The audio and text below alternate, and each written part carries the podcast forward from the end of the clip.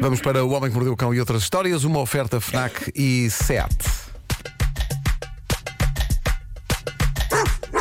O homem que mordeu o cão traz-te o fim do mundo em cuecas, com histórias marrecas, cabeludas ou carecas. Do nada das por ti a pensar, elecas, elecas, elecas, elecas,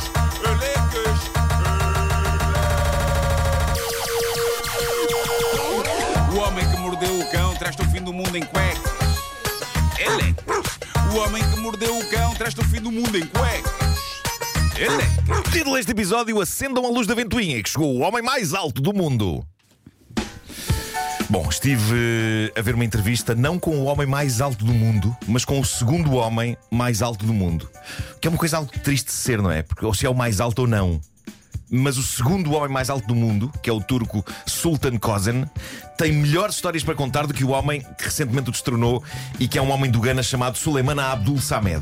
É porque eu lembro do turco ser o mais alto. Já não O é. turco- Não, ainda não foi oficializado, mas o Suleimana tem uns centímetros a mais, mas precisa de ser verificado e não sei o quê. Ok. Hum. Há, há certos eh, trâmites, não é?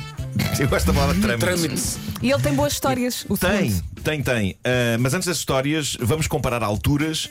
O turco Sultan Kozan, que até há pouco era o homem maior do mundo, mede 2 metros e 51. Ok?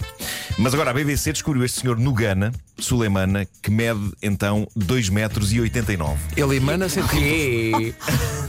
12,89. Sim, tem quase 3 metros de altura.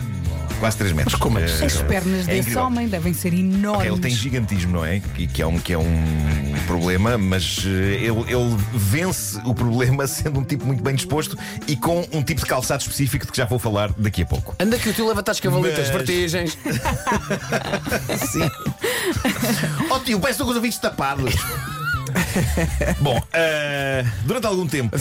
E, e oficialmente o reinado ainda é. Está frio cá em cima, tio. O reinado ainda é do turco sultano e dos seus 2,51m. E esta entrevista que saiu agora com ele é espetacular, sobretudo quando ele fala dos dias históricos em que, eh, do alto dos seus 2,5m, conheceu o homem e a mulher mais pequenos do mundo.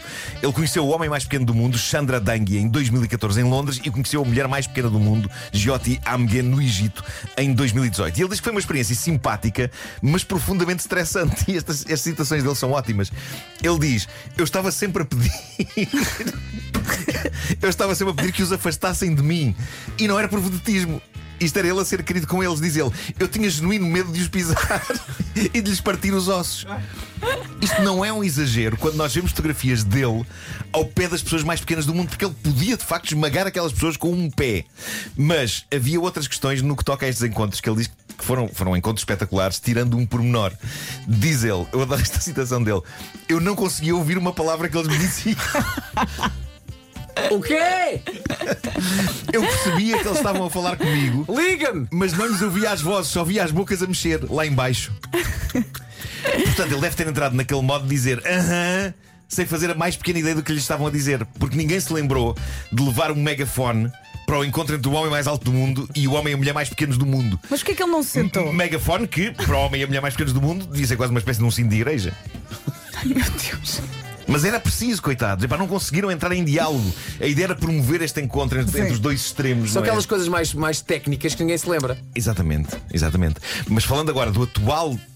Ainda não é o, o atual detentor, mas vai ser o homem mais alto do mundo, o Suleimana eh, do Ghana. Há que dizer que ele não encontra sapatos à venda para o tamanho de pé dele e os sapatos dele são feitos à medida por um artesão local da aldeia dele que faz o calçado de Suleimana, de acordo com a notícia, usando pneus e pregos. O quê? Deve ser super, super confortável. Assim, eu não Ele quero rir, pneus. mas eu não consigo parar, porque tu também não paras de rir. Pois Olha, não. Sou o mas- único a pensar que o homem mete-lhe um pneu debaixo do pé e pumba, pumba, pumba com um prego. Está feito. Olha, e a cama dele? Deve ser É, gigante. pá, bolas, deve ser gigante. Deve, deve, deve. É toda uma divisória da casa. Ocupa dois códigos Ele, se postais. calhar é melhor dormir no Mas- corredor, sim. não? Ai, É capaz, é capaz. Mas, mas pronto, somos sapatos. Enquanto as marcas não fizerem tamanhos tipo 62. Não há de facto outra hipótese. Não há outra hipótese. Bom, eh, tem aqui uma pequena e singela história sobre seis anos de trevas. É uma história largada por um anónimo no Reddit e é muito bonita. Eh, ele conta: A ventoinha do nosso quarto usa uma daquelas lâmpadas compactas de halogénio. Há seis anos a lâmpada pifou, ficou muito fraquinha, quase apagada. Comprei de imediato, comprei de imediato uma lâmpada de substituição, mas quando a coloquei na ventoinha reparei que estava na mesma e aí percebi, pronto, é toda a parte de iluminação da ventoinha que foi à vida. No entanto, diz ele, a parte da ventoinha funcionava muito bem. Eu diria que é a melhor ventoinha de teto que eu já tive, porque faz muito vento e é super silenciosa. E não me apetecia substituir tudo, porque aquilo ainda custa 400 dólares. Ainda que o nosso quarto não receba muita luz natural e seja extremamente escuro. Desde então, diz ele, eu e a minha mulher tivemos de lidar com o facto do nosso quarto não ter uma boa luz de teto. Durante o dia temos de abrir a janela, à noite usamos uma combinação entre os pequenos candeeiros de cabeceira que temos e a luz da casa de banho do quarto. Coitado, nunca é tão bom, diz ele, como ter uma boa luz forte no teto, como era a da ventoinha antes de avariar. Por isso, às vezes, quando tínhamos de limpar e aspirar debaixo da cama ou procurar qualquer coisa que caiu, também tínhamos de ter à mão umas lanternas. Pá, meu Deus, esta descrição. Mas vive numa gruta. Vive numa gruta e tudo porque não querem trocar a ventoinha do teto por uma igual, mas em que a luz funcione. Diz ele, após seis anos a viver nas trevas, este inverno decidi substituir a coisa finalmente. Vá lá.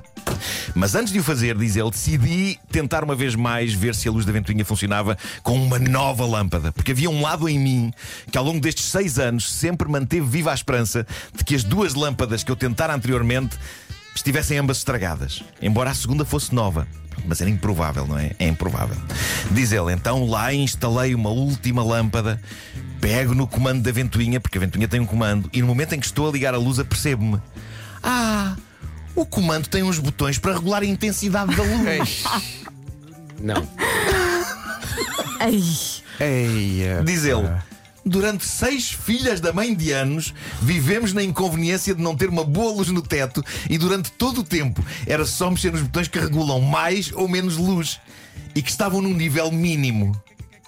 É pá, E ninguém percebeu. Seis anos. Seis anos. Com lanternas debaixo da cama. Espera aí, que eu qualquer coisa para aqui. Eu, uma lanterna. É pá, extraordinário isso. E ele termina o seu texto dizendo: Macacos me mordam.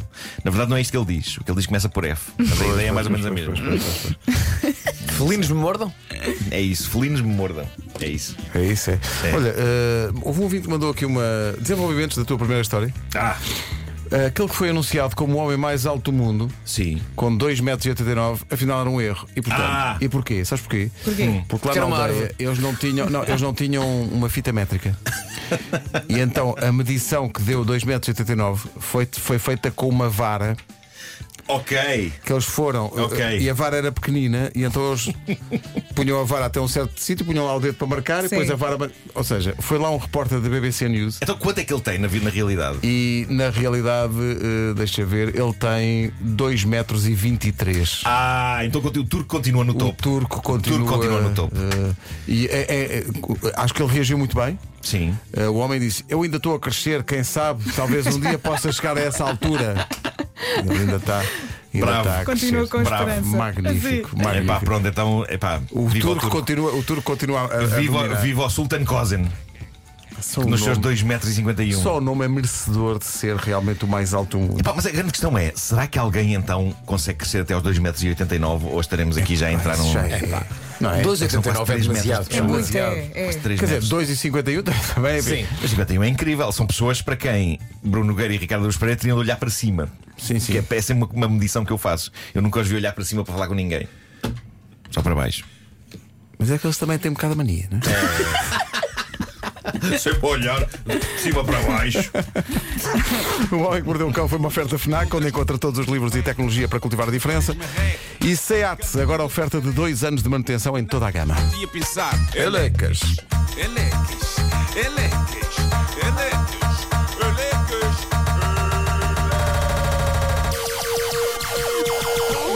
O homem que mordeu o cão traz-te o fim do mundo em cuecas. O homem que mordeu o cão traz-te o fim do mundo em cuecas. Elecas.